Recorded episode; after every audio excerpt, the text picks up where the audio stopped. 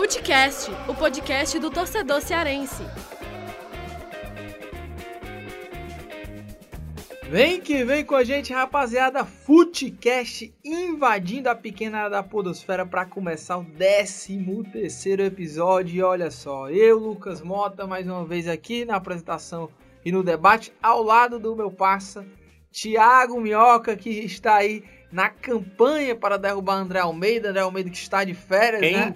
É, André Almeida. André Almeida. Ele já passou por aqui é alguma vez? passado já, ô, É, eu acho que já tá, ninguém mais lembra de André Almeida. Enfim, acho que como titular agora, sem, enfim, eu sei que vou perder essa titularidade Vou- quando ele voltar e tal. é. Olha, ah, Thiago Minhoca, você que vai lançar a campanha, né? Vote Thiago Minhoca e Não. vote a André Não Almeida. vou fazer isso. Aliás, eu acho que o pessoal já até tá um pouco cheio que vai vir campanha política aí, então Verdade, o verdade. pessoal vai, vai acabar se esquentando. Então, enfim, cara, eu tô aqui pra ajudar no máximo que for, aqui pro que você precisar. Quando o André Almeida também, quando precisar, quando você entrar de férias. Estamos aqui é pra quebrar galho mesmo. É, e olha, o, o André Almeida que volta na, na próxima semana, o André Almeida deve estar voltando, né? A não ser que ele, né, resolva aí dar um migué, um chinelinho. Um chinelinho. E, e não se É apresente. bem cara dele, é bem cara bem dele, bem cara dele. Verdade. Espero que ele tenha aproveitado, né? Porque trabalho não vai faltar. Olha, pra daqui quem pra frente. acompanha ele no Instagram, os stories dele deu pra ver que ele curtiu muito bem. Curtiu muito, Muito né? E com bem. alguns stories, inclusive, bem peculiares. Ou ou, nem se fala. Olha, mas deixar de papo furado hoje, a gente vai fazer realmente tentar fazer essa breve introdução, né? Que a gente às vezes demora aqui na introdução, mas vamos falar aí sobre essa é, situação do Ceará que vinha, né, numa recuperação no pós-copa, mas essa derrota para o Bahia, acho que é um ponto, é, é uma, vamos dizer, marca, né? Uma virada novamente na situação do Ceará, porque depois né, da Copa do Mundo, o Ceará vinha é, bem e tudo mais. E agora contra o Bahia, a derrota. Derrota que marcou a, a- o primeiro revés né, no PV nesse pós-Copa. E também agora o Ceará passa cinco jogos sem vencer. Então, torcedor vaiou o time, né? É, então acho que a, a situação volta a ficar bem negativa, né? Porque com essa recuperação no pós-Copa, né? Venceu jogos e tudo mais, empatou outros. A, o torcedor ficava naquela coisa, né? É, é, as esperanças é, do torcedor do Ceará é, se renovaram, né? Mas a gente vai falar muito sobre isso. Também vamos falar sobre o Gustavo, né? O Gustavo, o atacante do Fortaleza, que está tendo um desempenho incrível. Mas vamos deixar de papo fura- furado, né? Lero Lero, e vamos começar logo esse debate.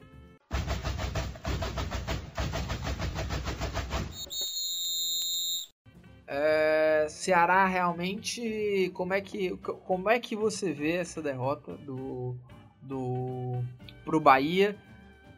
É de se entregar a toalha, jogar a toalha para jogar a toalha essa derrota, né? Esse revés diante do Bahia? É, tem duas formas de analisar isso. A gente, se a gente for tirar a semana, né, desde a nossa última gravação, teve o jogo do São Paulo no meio, né? Teve a derrota pro São Paulo por 1 a 0 E se a gente for considerar os, os dois jogos de uma maneira geral, é, moralmente foi realmente como se fosse um rebaixamento pro Ceará. Sim, sim. Matematicamente, não. Matematicamente, ainda não. É, e, assim, só te interrompendo, mas é, mesmo com a derrota, apesar do Ceará continuar na vice-lanterna, é, mantém uma distância de 5 pontos. Isso, né? Ou isso. seja, não é uma distância tão grande, É. mas, obviamente, os jogos que virão pela É. frente, também difíceis, dificultam a, a parada. Né? Sim, pois é. E aí, dada essa questão, primeiro a gente pode rapidamente abordar o jogo do São Paulo. O jogo do São Paulo, o Ceará foi muito bem, teve uma postura que dificultou demais, e você pegar o líder fora de casa, exatamente com mais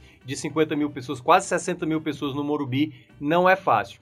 Agora, é, perdeu a grande chance de abrir o placar, né? Leandro Carvalho, que teve um- uma manhã bem, é, digamos, é, marcante negativamente, porque perdeu uma grande chance, perde a bola, que aí, depois, na sequência da jogada, o São Paulo faz o gol lá com o Bruno, o Bruno Pérez, se eu não me engano, o, o lateral direito, nem sei, que tem dois Bruno. É, o Bruno Pérez. é o Bruno Pérez, né? Que é sempre confundem.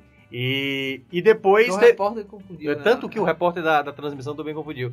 E depois a expulsão dele no jogo que dificultou. E aí, pra mim, eu acho que a grande perda do Ceará nesse jogo do, do São Paulo não foi pelo resultado. Era óbvio que contra o líder, perder tá meio que na conta. Não é esse o campeonato que o Ceará disputa. Agora, o que pesou demais e que faltou realmente no jogo contra o Bahia, dois jogadores que é de suma importância no ataque, Leandro Carvalho e Arthur.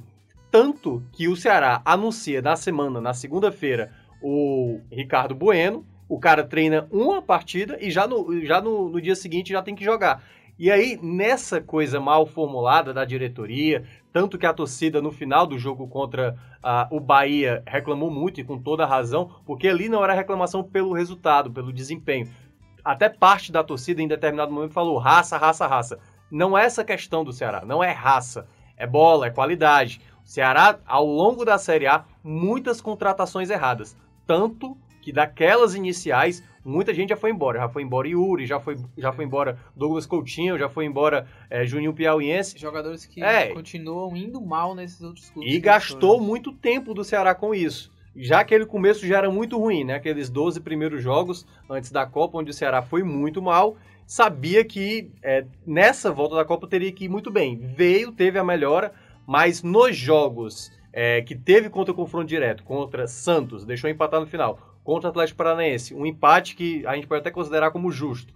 E hoje, hoje principalmente, hoje era um duelo diretíssimo contra uma equipe que estava mal, nunca tinha vencido fora de casa nessa Série A, nunca não, né? Tipo, não tinha vencido ainda nessa Série A, e era um jogo para três pontos. Não importava, eu até tinha citado isso também na transmissão da rádio que eu participei, é, Aconteceu o mesmo que aconteceu contra o América Mineiro, contra Palmeiras. Sair perdendo 2 a 0 buscar o um empate, a torcida aplaudir. O Ceará hoje precisa de vitória. E aí, devido a essa derrota, você faz com que o adversário ganhe mais é, distância para você, né? Você tá, acaba é, ajudando o adversário a se distanciar mais e faz com que você tenha a obrigação de vencer jogos que o Ceará antes não contava Sim. somar pontos, que é contra o Flamengo fora, ou contra Grêmio, ou contra Cruzeiro, ou contra Palmeiras. Adversários duríssimos que estão brigando na parte de cima da tabela. Por mais que não brigasse, são adversários com muito mais qualidade. Então, nesse aspecto, o resultado foi um banho, um banho de água fria. Os jogadores todos bem desanimado, Lisca também no pós-jogo bem desanimado, abatidos porque representa um pouco isso. A torcida revoltada, o que com toda razão, e aí realmente o Ceará agora busca fazer algo que pouquíssimas equipes conseguiram. Apenas o Fluminense estava numa situação similar, mas naquele ano o Fluminense tinha um Fred, sim, que sim. é um dos melhores atacantes que já surgiu no Brasil nos últimos tempos. E hoje no elenco no Ceará não tem esse jogador. Não tem um jogador que bota a bola em mim que eu vou colocar para dentro. Tem bons jogadores esforçados, mas é muito pontual essa qualidade, essa melhora do Ceará na Série A durante esses jogos que fez até aqui. 21 jogos e desse até já destacando 21 uhum. jogos em 11, em 11, ou seja, mais da metade, o Ceará não fez gol. E se a gente considerar só jogando dentro de casa, 11 jogos em 6 não marcou. Isso é deprimente, o pior ataque dentre os mandantes, apenas 7 gols marcados nos seus domínios. É pouquíssimo, né, o desempenho do ataque do, do Ceará e no geral, né, o segundo pior ataque, né, tem 12 gols, né? Então é, é, realmente uma fase muito ruim do Ceará. E olha, eu preciso lhe dar cartão amarelo, viu, Thiago? Pra porque, mim? É, porque você tá falando hoje aqui no podcast, ah, a gente não pode falar hoje, amanhã e tal. Mas enfim, brinca, é, brincadeiras à parte, né? Sim. né? A gente tá gravando aqui na quarta-feira, né? No pós-jogo aí do Ceará. É, esse episódio está indo ao ar na quinta-feira, né?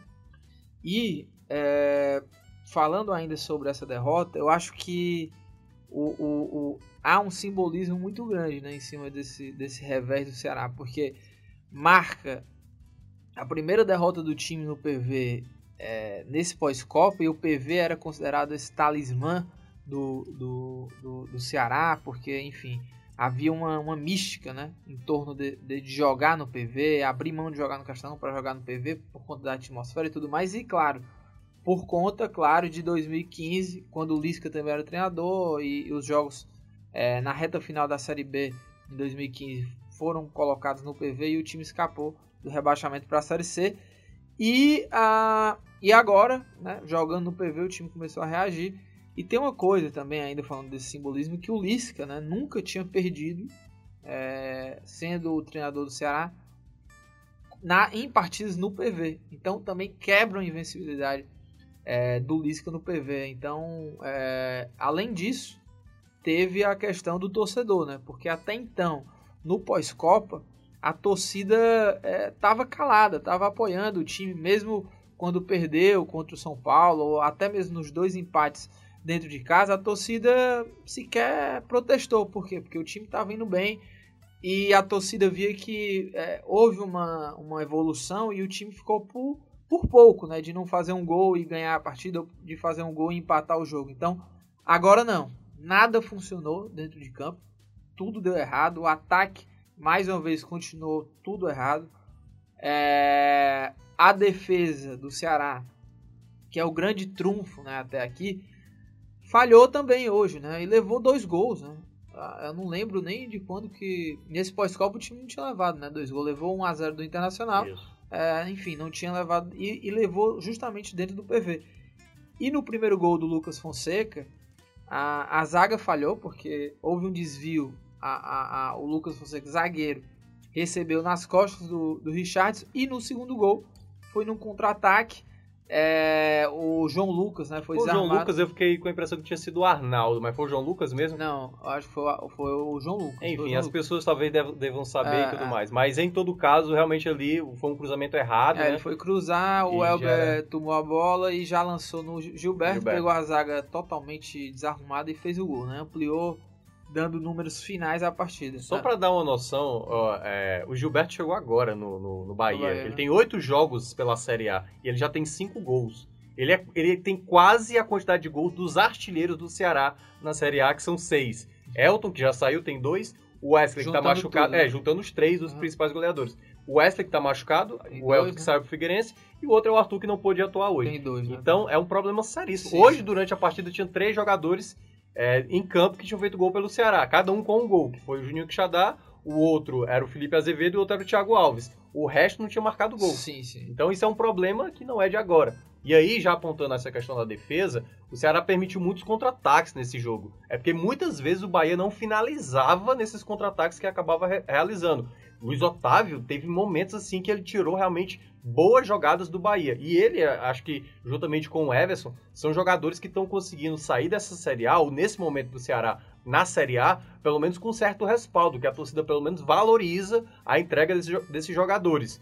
Mas realmente, ofensivamente, hoje ele teve que optar pelo Romário, um jogador totalmente sem ritmo, pesado. Ele jogou pela Fares Lopes, nem aguentou o jogo inteiro. Juninho Quixadá, que não consegue jogar o jogo inteiro, teve que ficar hoje até os 90 minutos, exatamente porque não tinha jogadores no banco.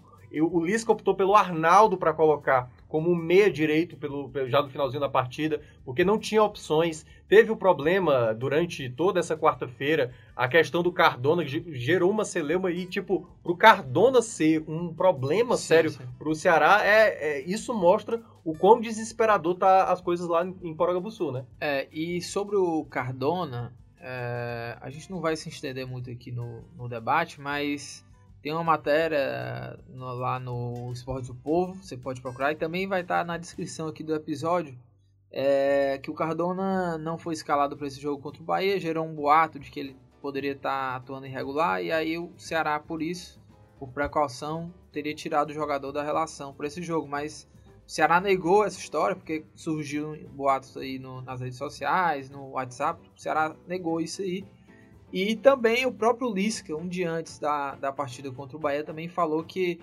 é, quando ainda nem existia né, esse boato, o Lisca falou que na verdade o Cardona não tinha jogado é, a sequência de jogos, né, porque ele fez acho que duas partidas de titular, acho que jogou contra o Paraná ainda também. Isso. E depois não jogou mais e o Lisca, a segunda o Lisca, a justificativa dele foi que circunstâncias do jogo, né, de ele não é um jogador de transição e tal, e que é até um pouco lento e enfim, você pode saber mais nessa matéria que está lá no Esporte do Povo e a gente vai estar tá, é, colocando aqui na descrição.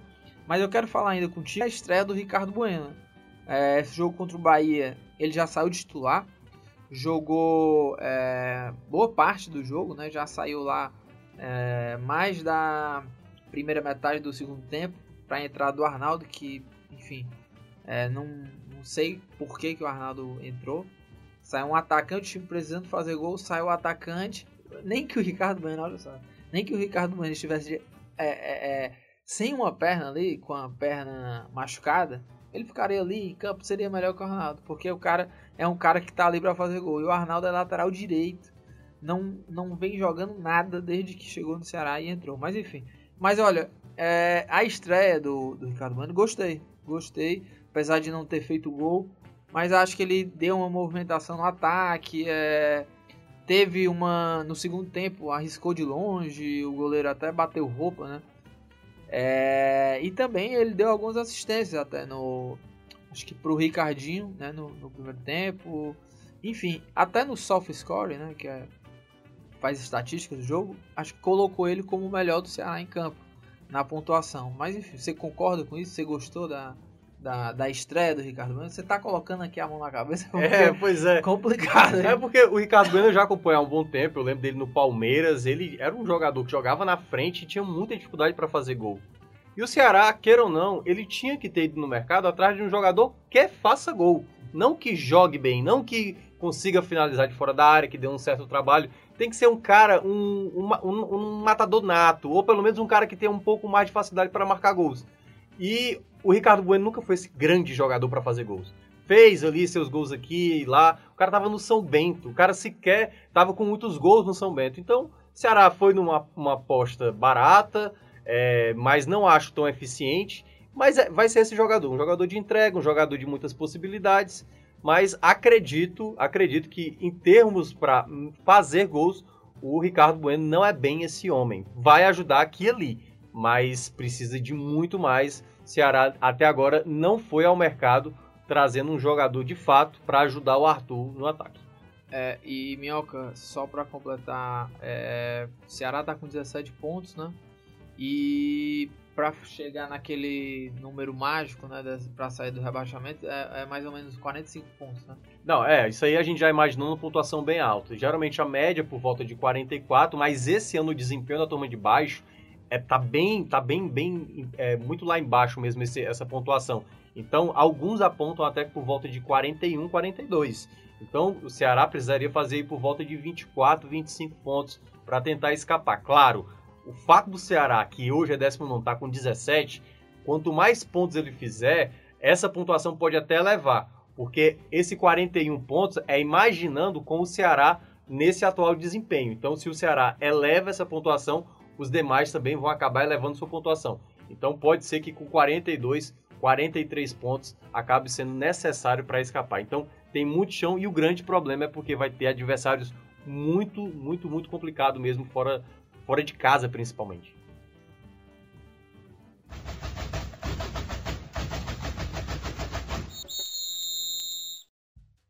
Minhoca, e o Fortaleza, né? É, a gente já tinha anunciado até no Twitter que a gente ia falar um pouco sobre o Gustavo, né?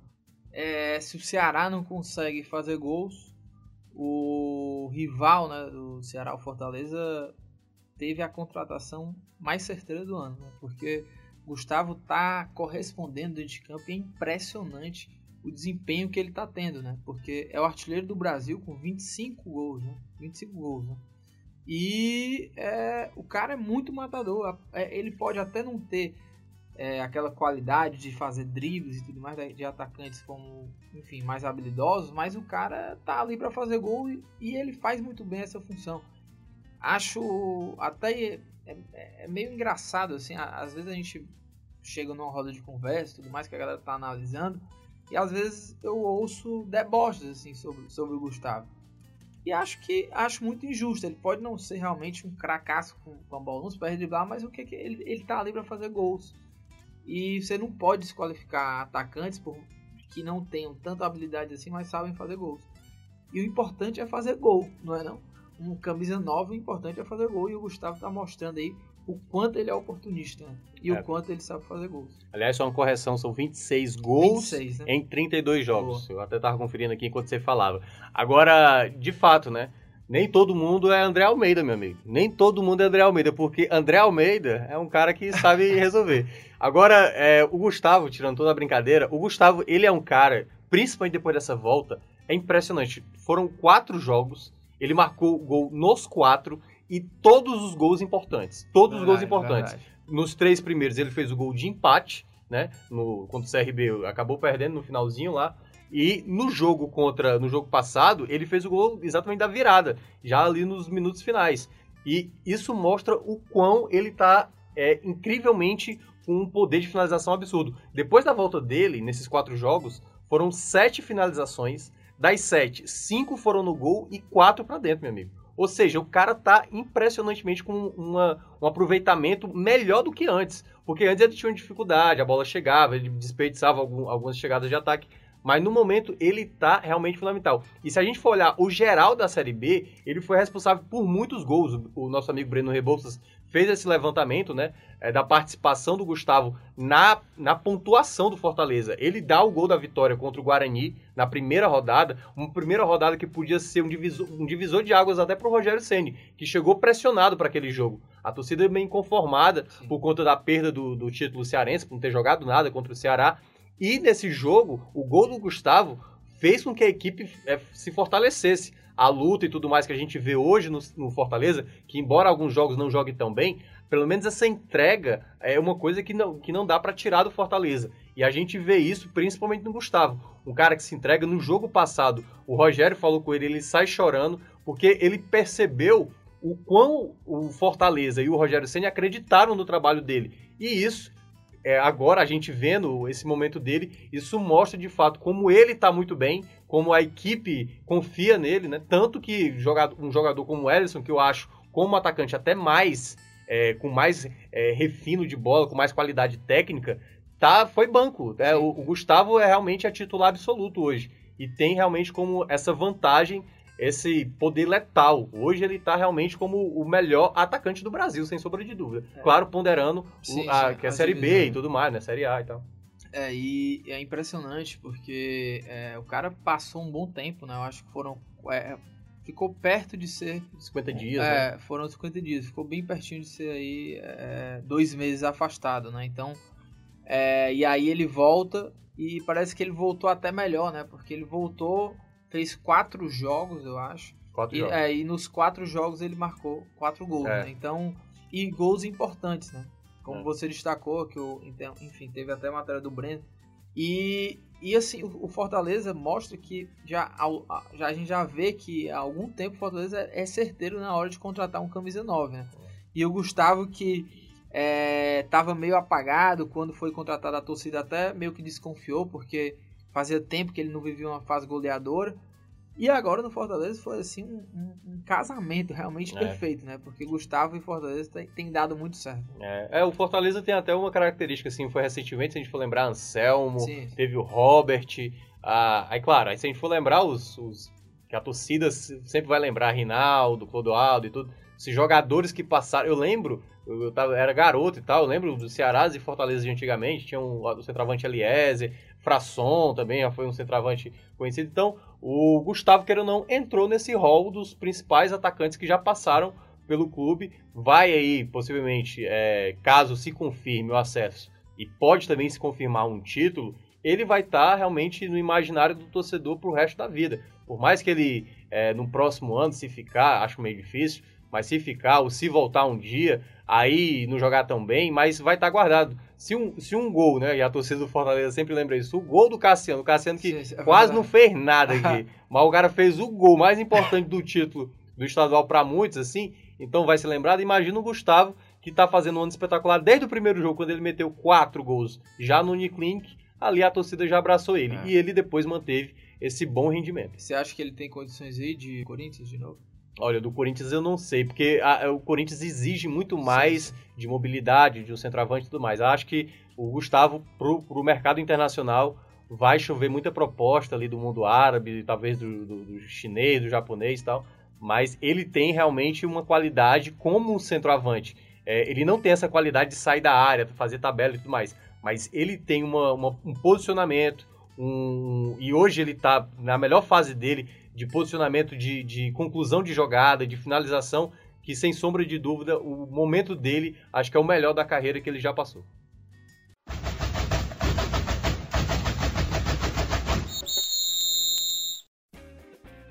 E Minhoca, a gente vai chegando ao fim de mais um Foodcast e, claro, né, o nosso quadro Dicas Aleatórias. Você preparou alguma dica aí? Dica aleatória, pois qual, é. Qual que vai ser a dica de hoje? Pois é, eu vou indicar o último filme que eu fui ver no cinema, que eu achei sensacional. É ruim, é Cara, eu achei sensacional. Se claro chama... que é bom, né? Porque a dica é boa. É, pois é. A dica é Hereditário, um filme, tipo assim, é uma, é uma parada meio drama, meio uhum. suspense e terror. Então tem umas paradas que eu sou meio cagão, assim, pra negócio de surto, sabe? E eu fiquei, assim, muito tenso com esse filme. No cinema, então, nem se fala. Então, eu indico. É acho terror, que terror. ele é tipo terror. Ele começa um drama, ele não é total terror. Ele começa como um drama e depois ele vai se transformando num Uma terror. comédia, né? Não. é uma comédia que você fica um pouco, Com digamos, úmido é, com, com o filme. Mas é, de fato, um filme espetacular. Eu achei sensacional. Hereditário, acho que algumas pessoas já devem ter assistido. Tava até um tempo atrás nos cinemas e deve estar saindo a qualquer, qualquer dia. Fica, vocês, qualquer coisa, gravem aí e assistam, porque vale muito a pena. Olha, a minha dica vai aí novamente de um canal de YouTube, hein? Tô vendo muita coisa nesse YouTube. É... Galinha pintadinha aí, de Assal Bento. Não, mas é o, o canal Pilhado, eu acho que. ah, já ouvi falar, mas nunca vi. É, que é com o Thiago Asmar, que era jornalista esportivo até da, da Mais, e aí lançou o seu canal, inclusive muito legal, é sempre com entrevista com jogadores, aquela entrevista mais contraída, muito legal. É, indico pra galera que escuta aqui o Futecast, né? Claro, gosta de futebol e com certeza vai gostar também. E ele esteve aqui em Fortaleza, entrevistou o Gustavo, Arthur, Clodoaldo, é, o Magno Alves. Eu acho que em breve vai estar lá no canal dele. Então, a minha dica é canal pilhado. Mas é isso, né? Futecast chegando ao fim. Então, agradecer mais uma vez aqui a, a nossa equipe. Edição, produção, a Nicole Pontes. Coordenação de produção, Marcelo Gomes. Estratégia digital, meu amigo David Varelo. Editor de esportes, Fernando Graziani. Diretor executivo de redação, Ana Nadaf. E diretor de jornalismo, Arlen Medina Neri. Mais uma vez, brigadão, Tiagão. Debate com você aqui é sempre muito bacana. Então, o Futecast vai ficando por aqui. Até a próxima quinta-feira. Valeu!